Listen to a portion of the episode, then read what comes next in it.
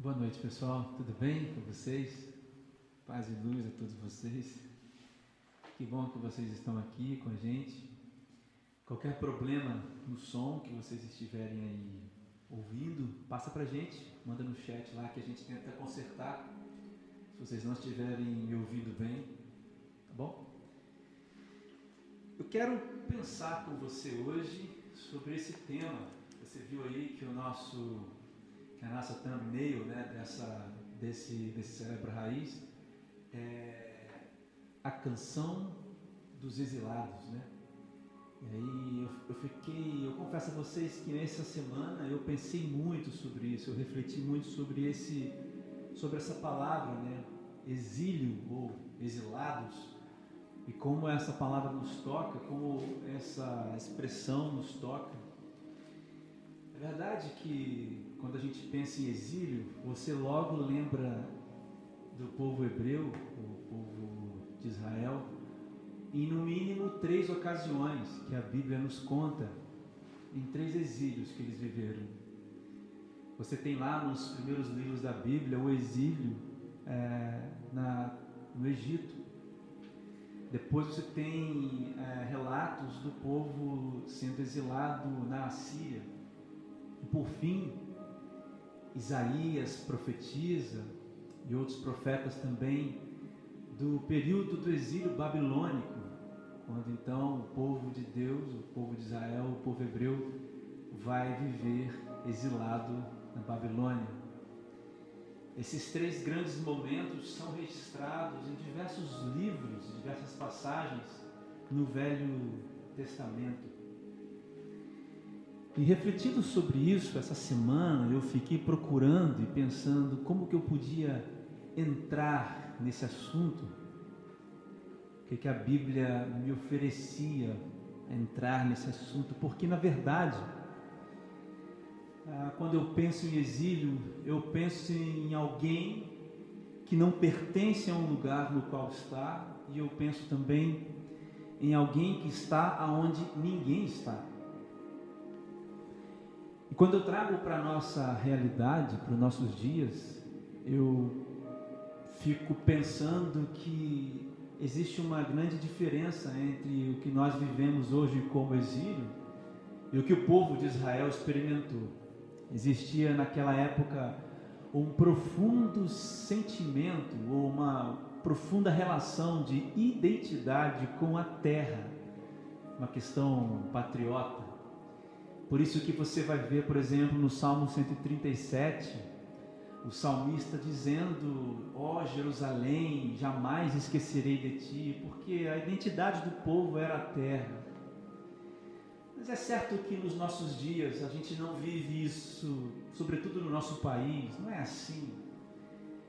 E é por isso que eu penso no exílio como uma questão muito mais existencial do que como uma questão meramente geográfica.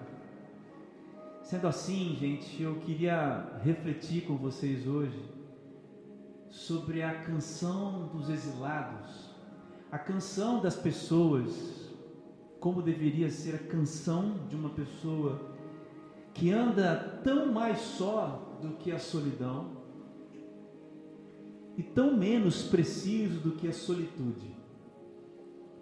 A solitude é a capacidade de você estar sozinho. E faz bem você estar sozinho. A palavra de Deus diz que a gente precisa aprender a ficar em silêncio para ouvir a voz de Deus. Ficar só, ficar em silêncio. A palavra de Deus diz também em Coríntios que existe uma tristeza ruim, existe uma tristeza boa do arrependimento, uma tristeza ruim. Por exemplo, a tristeza da solidão. O exílio ele é muito mais forte, muito mais profundo do que a solidão e não tem relação nenhuma com a solitude. Eu creio que exista, existam pessoas hoje que andam assim, exilados, taros, pessoas que não que estão, melhor dizendo, onde ninguém está, e pessoas que não pertencem ao lugar aonde. Não é simplesmente solidão, é uma sensação de exílio, um exílio existencial. Eu fiquei pensando muito nessa semana sobre isso, porque esse tipo de sensação, esse tipo de sentimento, leva as pessoas a desistirem de verdade da vida, leva as pessoas a cometerem suicídio.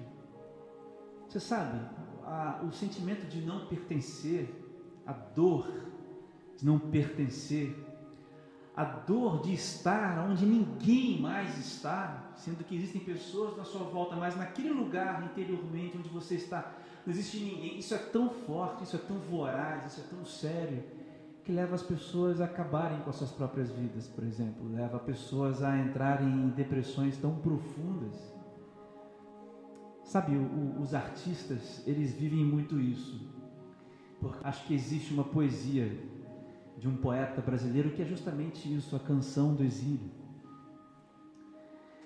E eu queria hoje falar sobre isso porque eu creio que essa palavra, eu creio que essa palavra hoje tem coração certo, tem endereço certo. Talvez essa palavra não seja para você que está me ouvindo e que não se sente um exilado. Mas eu fui tocado, fui tocado pelo Espírito Santo essa semana a falar sobre isso porque eu creio que em algum lugar alguém vai se identificar com esse sentimento. Com o vazio de se sentir exilado, com a solidão exponencial de se sentir exilado, com a sensação de não pertencer e com a sensação de não estar junto de ninguém, de não ter nome, com a sensação de não ter pátria com a sensação de não pertencer a alguém. É por isso que eu quero ler com você então agora Isaías capítulo 51, os versículos 14 ao versículo 16. Isaías capítulo 14, os versículos 14 ao versículo 16. Aí a palavra de Deus diz assim: olha. Os prisioneiros encolhidos, eu estou lendo aqui na versão NVI, tá bom? os prisioneiros encolhidos. Aí você vai ler em algumas versões os exilados. Então, quando eu digo prisioneiros encolhidos, eu estou dizendo os exilados. Os exilados logo serão postos em liberdade, não morrerão em sua masmorra, nem terão falta de pão, pois eu sou o Senhor, o seu Deus, que agito o mar para que suas ondas rujam Senhor dos exércitos é o meu nome. Pus minhas palavras em sua boca e o cobri com a sombra da minha mão. Eu, que pus os céus no lugar, que lancei os alicerces da terra e que digo a Sião: Você é o meu povo. Vamos orar? Deus, está nas tuas mãos. Todos os que estão ouvindo, o coração e a mente desse pecador aqui, arrependido, que está com a missão de falar da tua palavra. Tenha piedade de nós, tenha misericórdia de nós. E atinge, ó Deus, os corações. Espírito Santo, faz a tua obra. E toda obra do mal caia por terra agora, no nome de Jesus. Amém. Eu fico pensando nessa canção do exílio, né? E no que, que a Bíblia pode dizer para a gente sobre uma canção do exílio. E, e o, o que eu pensei sobre isso, na verdade, o que eu li na Bíblia sobre isso é totalmente diferente de um lamento. Lá no Salmo 137, você vai ver alguém lamentando, porque é a canção do exílio mesmo. No Salmo 126, eles relembram isso também. Mas eu quero entrar nessa, nessa questão do exílio, eu quero entrar nessa questão do exílio por aqui, por Isaías, e a gente vai passear um pouco na, na Bíblia. Sabe, pessoal, antes de dizer para você qual é a primeira parte da canção do exílio, eu quero falar com você sobre o cenário que essa passagem aqui nos remonta, nos fala sobre o exílio. Você vê aqui no versículo 14, ele diz assim: Os prisioneiros encolhidos logo serão postos em liberdade, não morrerão em sua masmorra, nem terão falta de pão. A primeira coisa que existe nesse cenário do exílio é justamente o sentimento que, de que parece que eu não pertenço, parece, parece que eu não caibo onde eu vivo, É o que quer dizer essa expressão aqui, os prisioneiros encolhidos. Olha, logo serão postos em liberdade. Você, você vê que pessoas estão em situações é, onde não cabem, onde não pertencem àquela situação e serão colocadas em liberdade. O cenário do exílio, do exilado que anda pelas ruas, é um cenário onde tem alguém que pensa: parece que eu não pertenço a lugar nenhum. Parece que eu não caibo nesse negócio que eu vivo e o que eu chamo de vida. Na verdade, é como se esse cara estivesse dizendo assim: eu não, eu não me reconheço naquilo que eu vejo. Na verdade, a grande questão é essa: assim, a pessoa não se reconhece naquilo que vê, nas coisas que ela vê durante o dia ou na sua vida, em nada daquilo ela se reconhece. Se esse é o seu caso, eu quero fazer uma pergunta. Será que talvez o problema não seja a direção do seu olhar?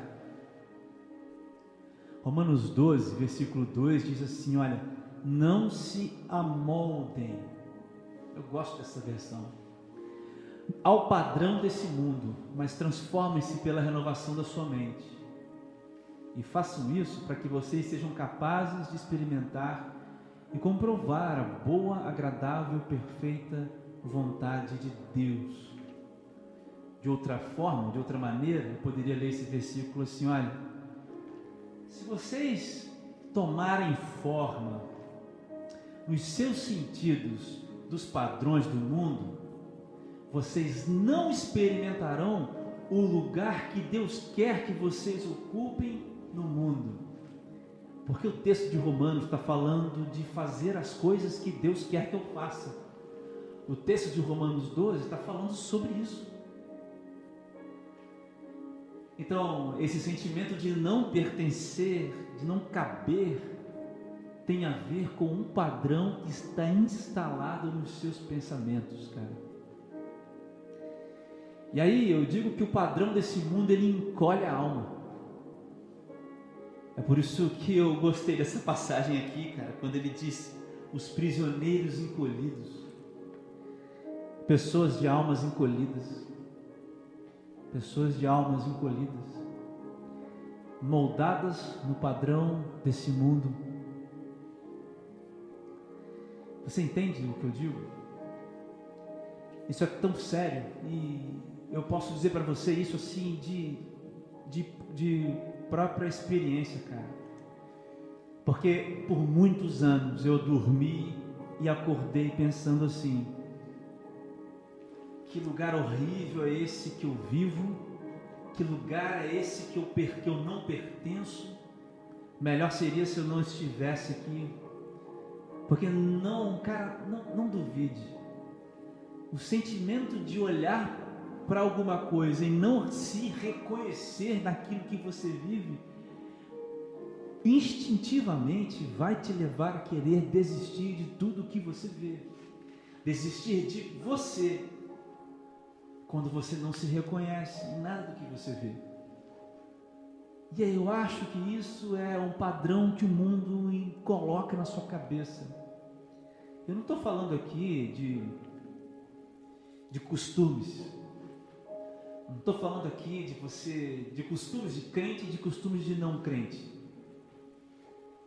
Nesse papo que eu estou batendo com você, eu estou falando de pensamentos do diabo e pensamentos de Deus. Estou falando da grande linha que divide mentira e verdade. A grande linha que divide uma mentira revelada à luz de Deus, é, uma verdade, desculpa, revelada à luz de Deus, e uma mentira disfarçada de verdade, que aceita ser verdade nas trevas de Satanás. Talvez o problema seja que o seu olhar olha para as coisas, para a direção das coisas, onde as trevas encobrem mentiras, transformando elas em verdade. E aí você pensa, aí você pensa assim, cara, eu não pertenço a lugar nenhum. Eu não caibo em lugar nenhum. Talvez você seja um prisioneiro de alma encolhida. Segunda coisa que o cenário do exílio me revela, e aqui em Isaías, é que assim, não parece ter outra saída a não ser o fim que existe nas masmorras. Porque ele diz assim: olha, vocês não morrerão em suas masmorras. Aí eu fui ver, cara, o que, que era masmorras, porque a gente pensa que é um lugar de prisão, né? Mas as masmorras, elas eram construídas em lugares onde a luz não chegava. É como se fosse a solitária das prisões de hoje. Não é uma prisão. A masmorra é onde alguém fica privado de vida, privado de luz, privado de sentimento de pertencimento mesmo. E aí, no cenário do exílio, a única solução é que o fim que a masmorra oferece chegue logo.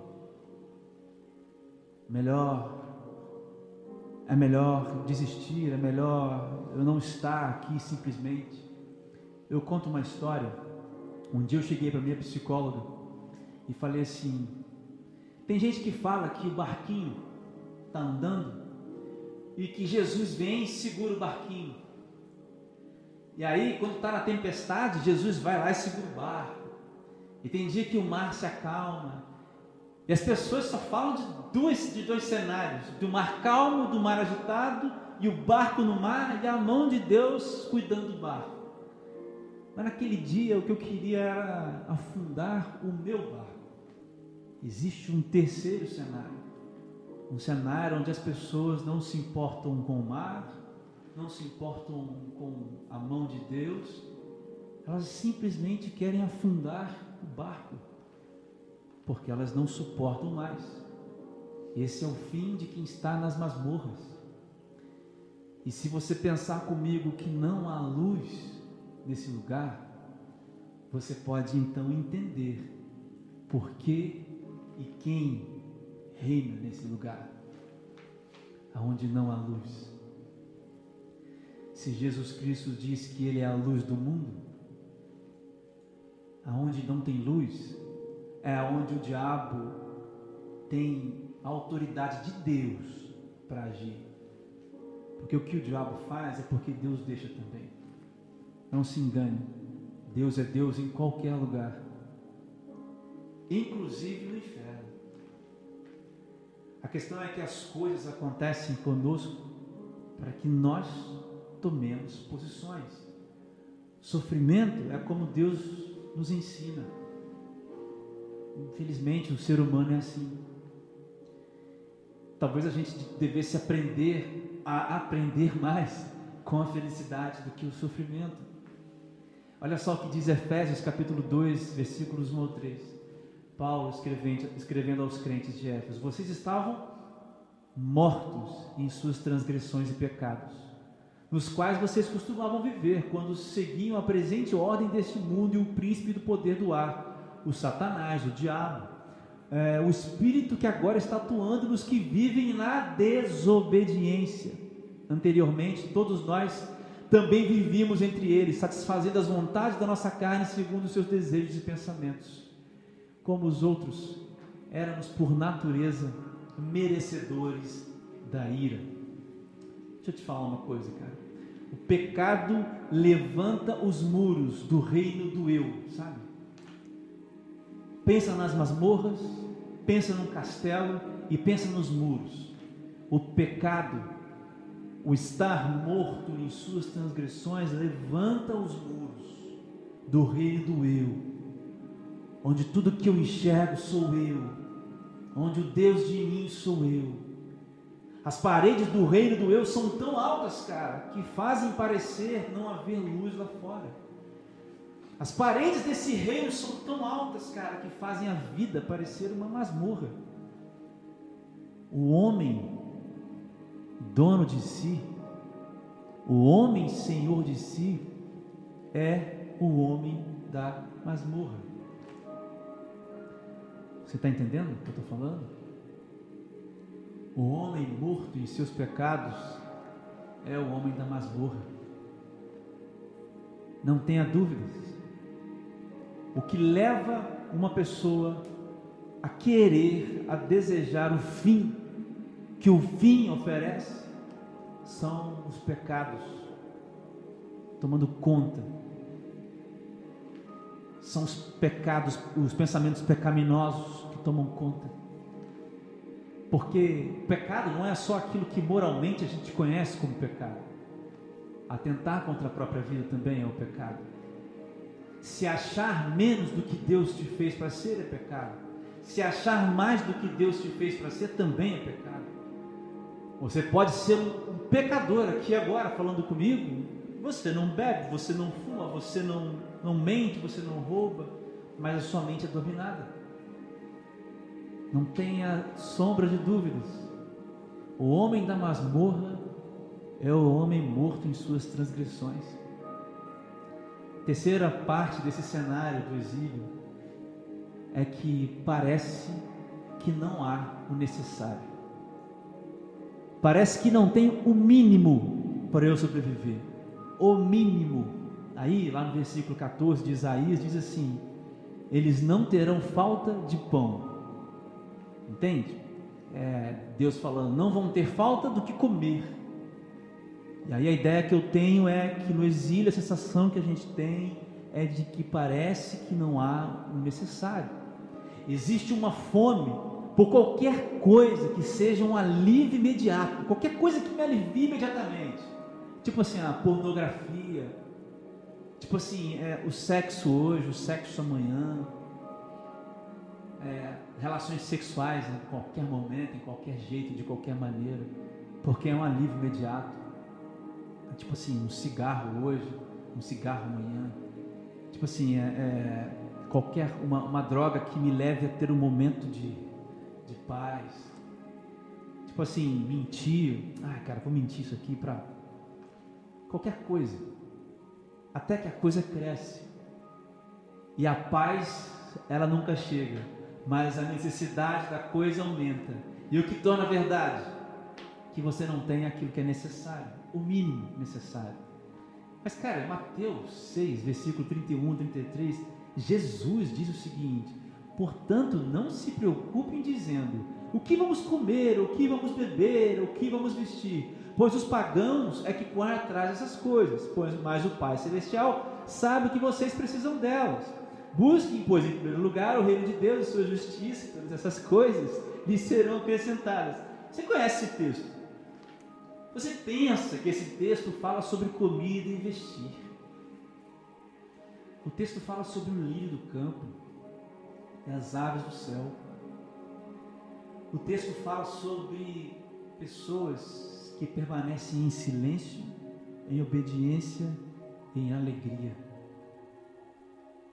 o Kierkegaard escreve um livro sobre esse texto aqui. E a ideia que eu tenho quando eu vejo o, cenário do exilado é justamente alguém que diz: Senhor, o que, que eu vou comer? O que, que eu vou vestir? Porque eu não tenho paz, eu não tenho o que vestir, não tenho o que comer, não tenho o que sentir, não tenho nem o que como existir é o contrário do que Jesus disse. Porque o que Jesus disse, olha, não se preocupem com o que é necessário. Esteja em silêncio, esteja em obediência e esteja em alegria. É isso que o lírio do campo faz. O lírio do campo está em silêncio, cara.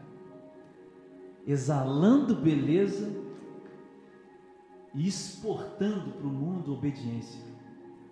Porque o Deus comanda, o lírio do campo tem que fazer a mesma coisa as aves dos céus. Sabe o que as pessoas estão dizendo? O que vamos comer, o que vamos beber.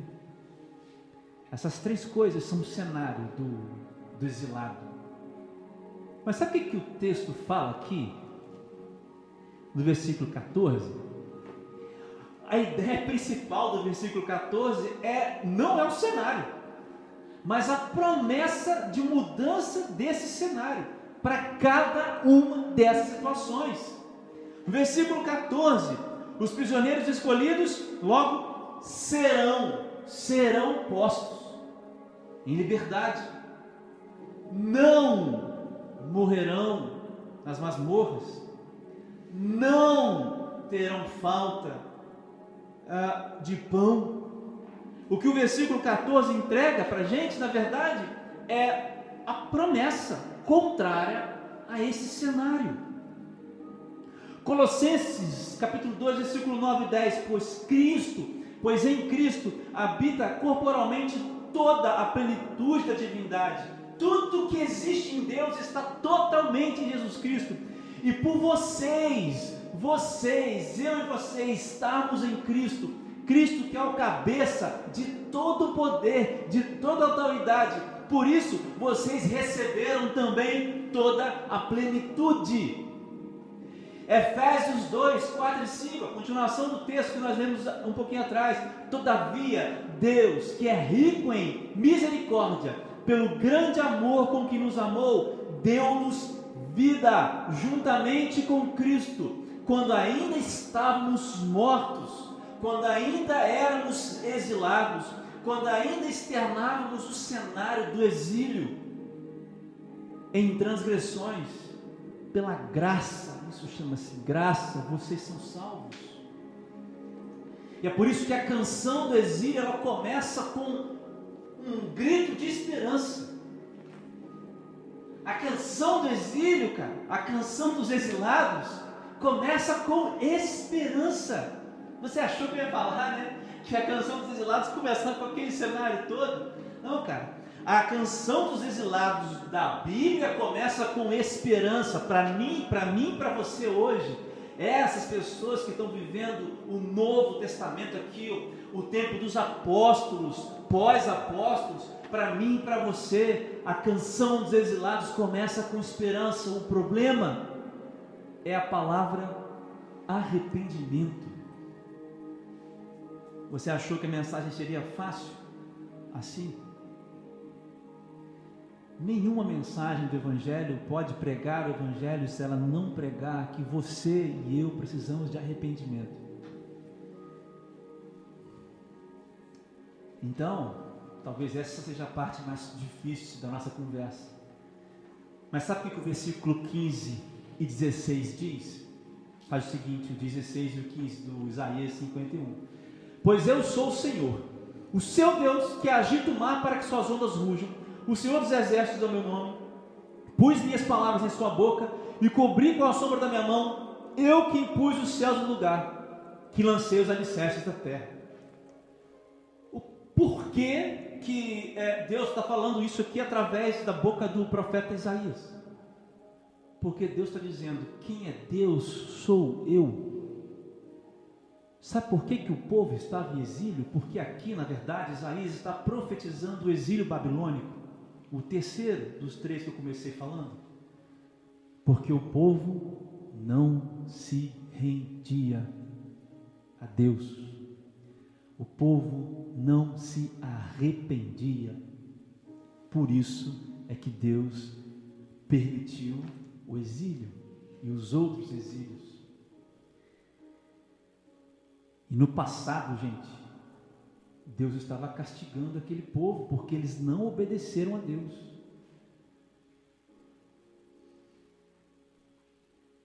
O passado era isso.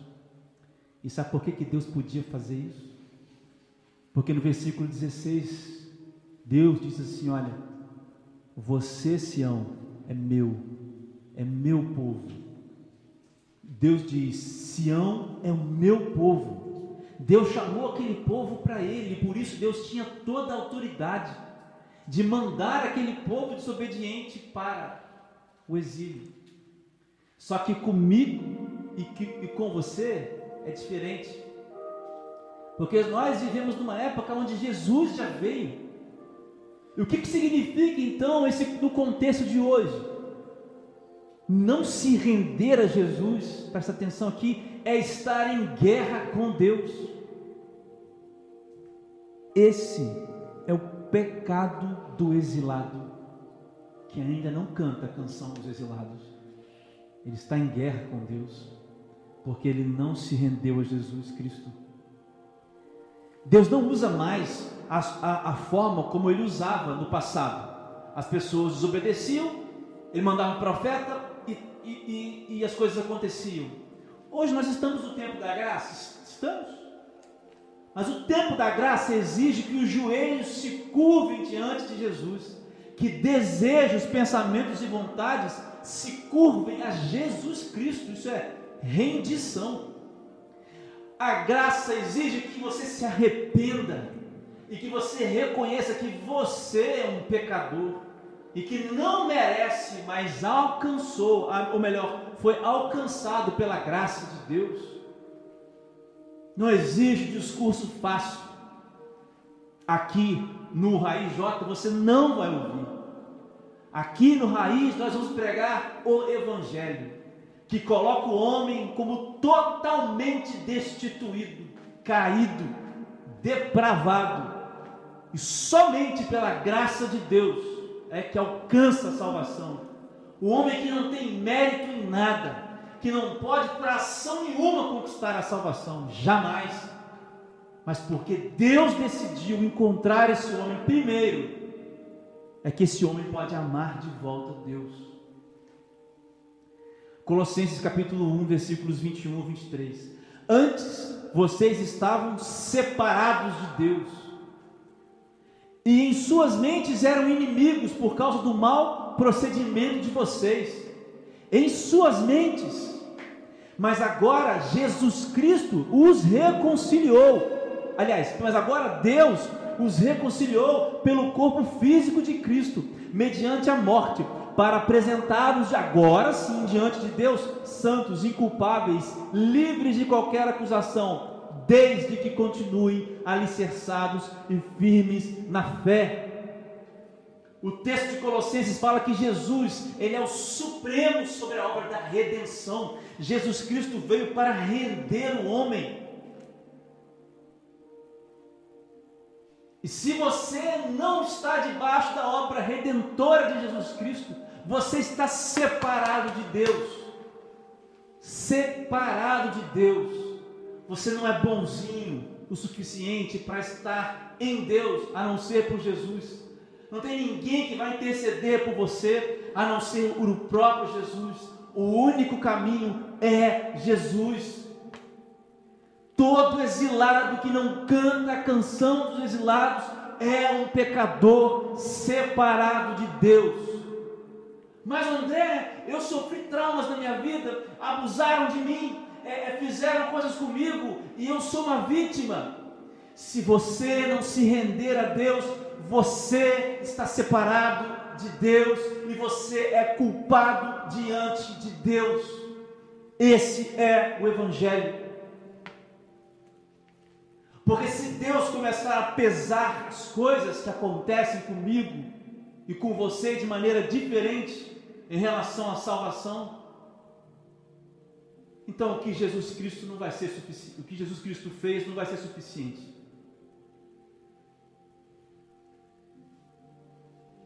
Se naquele tempo aqueles homens não se rendiam a Deus e eram exilados, os exilados que não cantam a canção do exílio,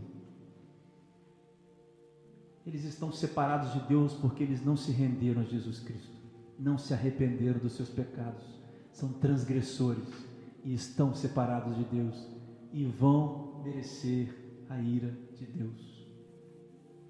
A boa notícia, meu irmão, é que Jesus Cristo é o caminho, a verdade e a vida. É por isso que a canção dos exilados, ou a canção do exílio, é também um grito de arrependimento e de rendição. É um grito de esperança, lembra? Mas é um grito de arrependimento, de rendição. Você precisa se arrepender. Você precisa se render. Se você é como eu fui, você precisa se render, você precisa se arrepender. Mas o problema, eu estou terminando, mas o problema, ainda tem um problema, mas agora o problema é não ter um lar. Tudo bem? Comecei a canção com esperança, comecei a canção com arrependimento, mas ainda continuo não tendo um lar. Uau! Lucas 4, olha que passagem. Lucas 4, 16 ao 21. Agora estou no Novo Testamento. Jesus foi a Nazaré, onde havia sido criado. E no dia de sábado entrou na sinagoga, como era de costume. Aí ele levantou-se para ler. Foi-lhe entregue o livro do profeta Isaías. Esse que a gente está lendo aqui. Ele abriu e, abriu e encontrou o lugar onde estava escrito. Aí agora Jesus Cristo está lendo isso daqui, olha. Imagina isso comigo. Jesus está lendo. O Espírito do Senhor está sobre mim. Porque ele me ungiu para pregar boas novas aos pobres.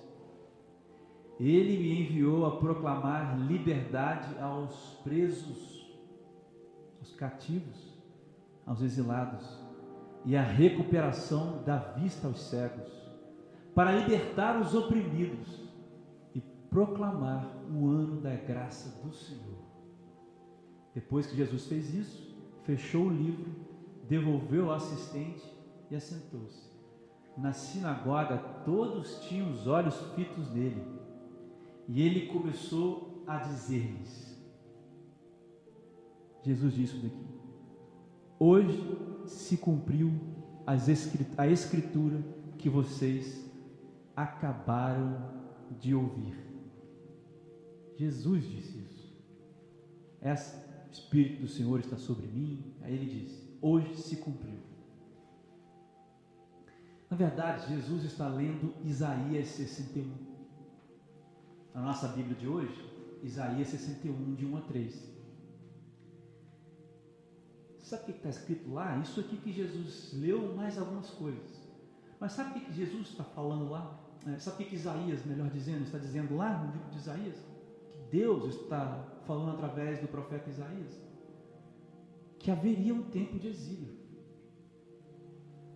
Essas são as palavras de promessa para o povo antes do exílio babilônico. Deus está dizendo assim: olha, vai vir o exílio, mas o Espírito do Senhor está sobre mim. E ungiu a levar as boas novas aos pobres. Ele me enviou a consolar, isso lá em Isaías, 700 anos de, antes de Cristo. A consolar os de coração quebrantado e a proclamar que os cativos serão soltos e os prisioneiros, os exilados, libertos. Ele me enviou para dizer aos que chamaram que é chegado o tempo do favor do Senhor e o dia da ira de Deus contra os seus inimigos. Jesus vai até esse pedaço, mas Isaías continua aqui, ó. Deus continua lá atrás em Isaías, falando para um povo que ia ser exilado.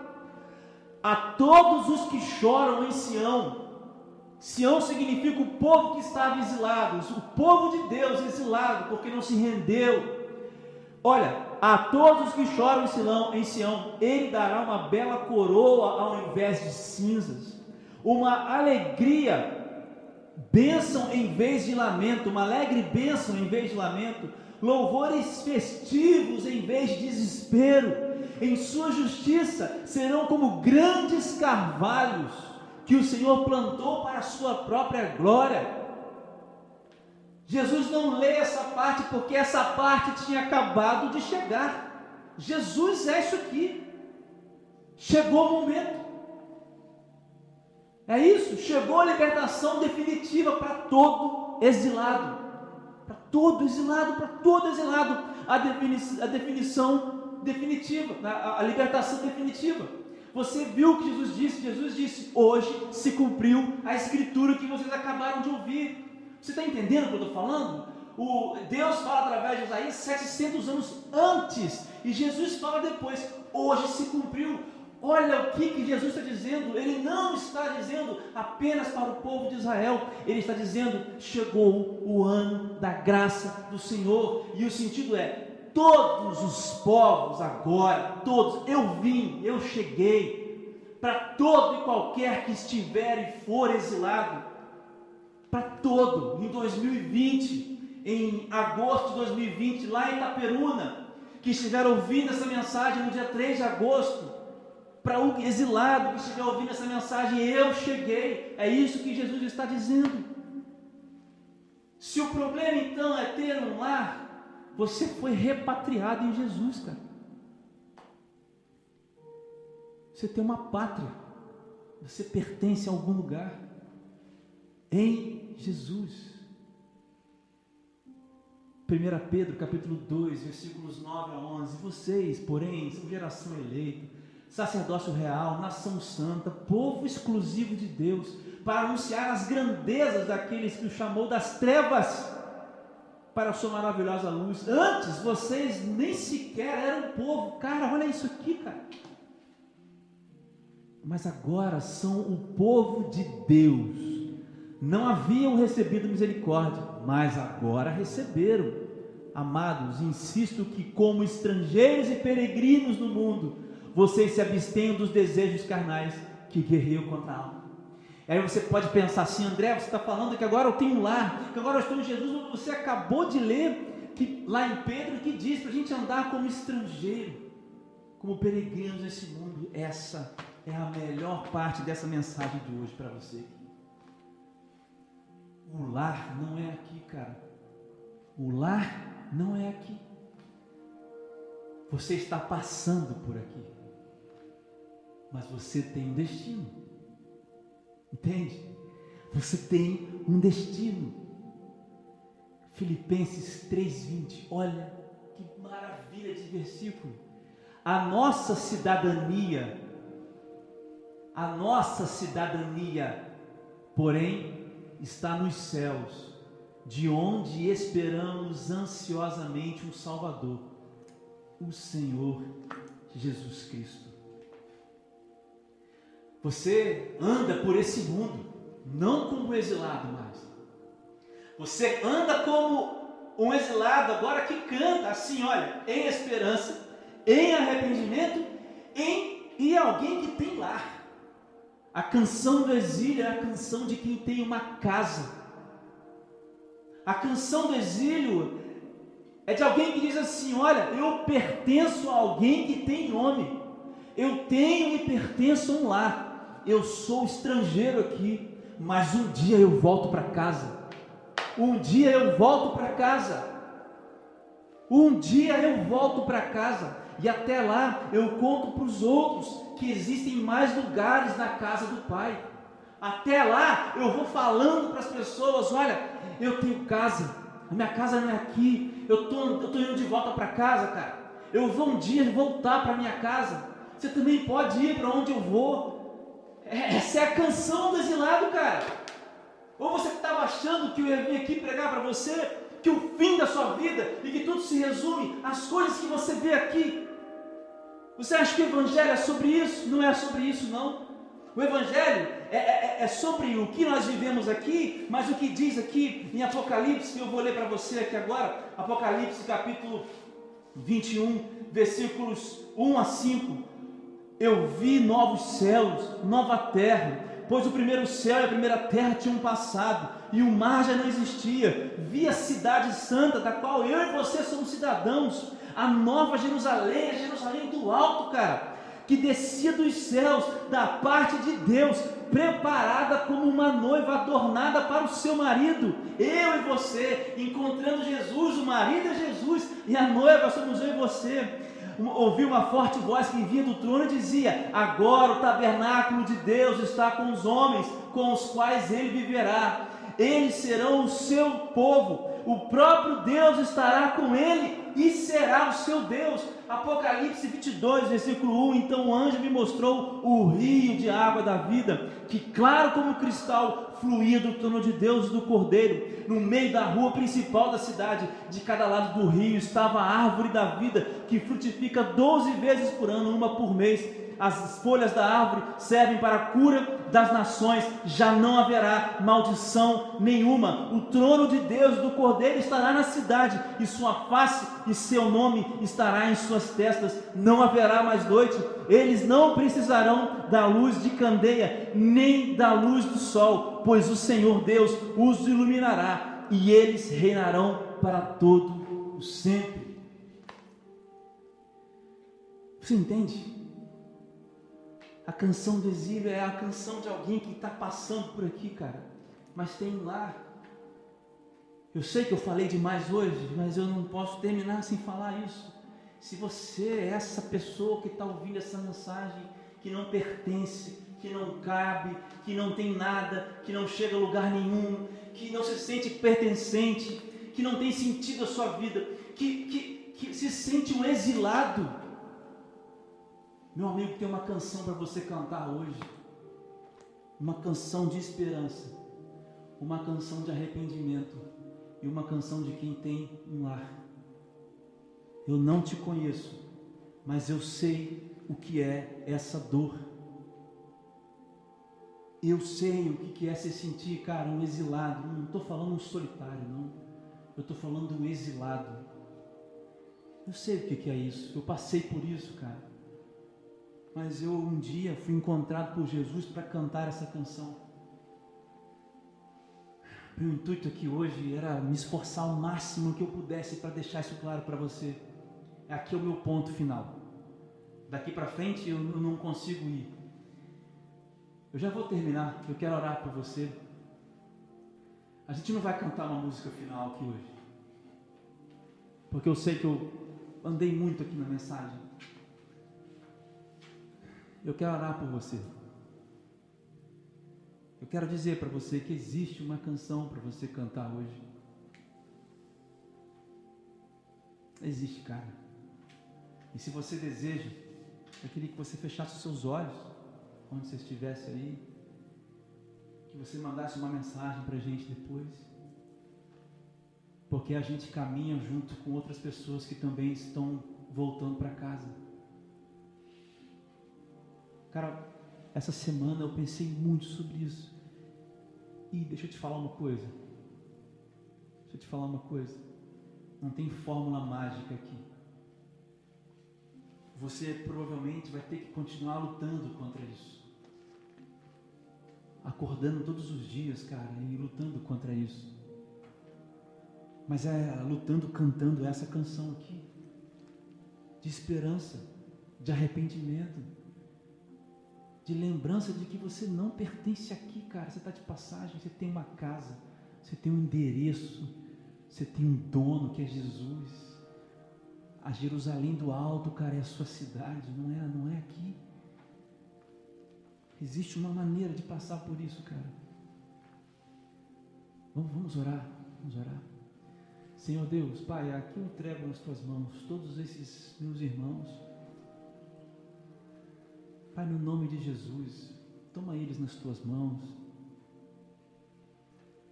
São pessoas, oh Pai, são. Eu não sei quem é que está ouvindo isso, Deus, mas eu sei, eu sei, Pai, que essa mensagem deveria encontrar algum coração hoje porque um dia essa mensagem encontrou um exilado como eu. Então, Senhor Deus, todos esses que estão colocando diante do Senhor uma canção de esperança, de arrependimento, de endereço certo lá no céu, Pai, ouve agora. Tem tanto peso, Pai, nas costas. O diabo, Deus, vai construindo esses muros, tijolinho, tijolinho por tijolinho, sobre a nossa existência, Pai. E vai deixando a gente preso nas masmorras, achando que aquele buraco negro, escuro, sem sentido, é o fim que nós merecemos. O que ele quer, o que o diabo quer é esconder o que Jesus fez na cruz para um povo que realmente estava destinado a morrer. Mas Jesus veio para mim e veio para cada um daqueles que se arrependerem. Jesus veio para transformar, foi Ele quem disse. Jesus foi você quem falou que nós estamos num ano aceitável, no ano da graça do Senhor. Foi o Senhor quem disse, Jesus, que o Senhor iria libertar os que estavam cativos. Foi o Senhor quem levantou Jesus naquele dia, lá em Nazaré, numa sinagoga. Pouquinhas pessoas lá dentro, mas o Senhor se levantou. E o Senhor leu e falou: A promessa sou eu. E eu cheguei. Jesus, tem gente que precisa hoje recolher a sua parte dessa promessa e se inserido nessa promessa. Tem gente, Pai, que como eu precisa lutar todas as manhãs para abrir os olhos e dizer: Eu tenho uma canção de esperança, mesmo me sentindo às vezes não pertencendo. Eu preciso me arrepender. Eu tenho um lar, mesmo que eu continue me sentindo um estrangeiro, um sozinho completo nesse lugar aqui. Pai, tem gente hoje que precisa disso, porque eu também preciso, Senhor, dessa ação sobrenatural do Espírito Santo sobre a minha vida hoje. Eu tenho certeza que agora tem pessoas que serão salvas por causa dessa atitude. Pessoas que vão passar a ter os seus nomes escritos no livro da vida, que o sangue de Jesus vai clarear assim na cabeça delas, que elas estavam escritas antes da fundação do mundo. Senhor, tem misericórdia da gente, tem piedade de nós nós acreditamos na esperança, nós confessamos os nossos pecados, nós nos rendemos a você, Deus, a você, Jesus, e a você, Espírito Santo, nesse lugar. Nós nos rendemos aqui e agora, diante do Senhor. E nós aceitamos a nossa cidadania do alto nós almejamos pelo dia que nós chegaremos em casa. Não há morte, não há vida, principado, potestade, nada que nos separe da nossa nova casa. Porque a nossa nova casa é você, Deus. E nós vamos viver em você para todo sempre. Nós cremos na Sua palavra. Todos os meus irmãos que assim oram eu entrego cada um deles nas tuas mãos.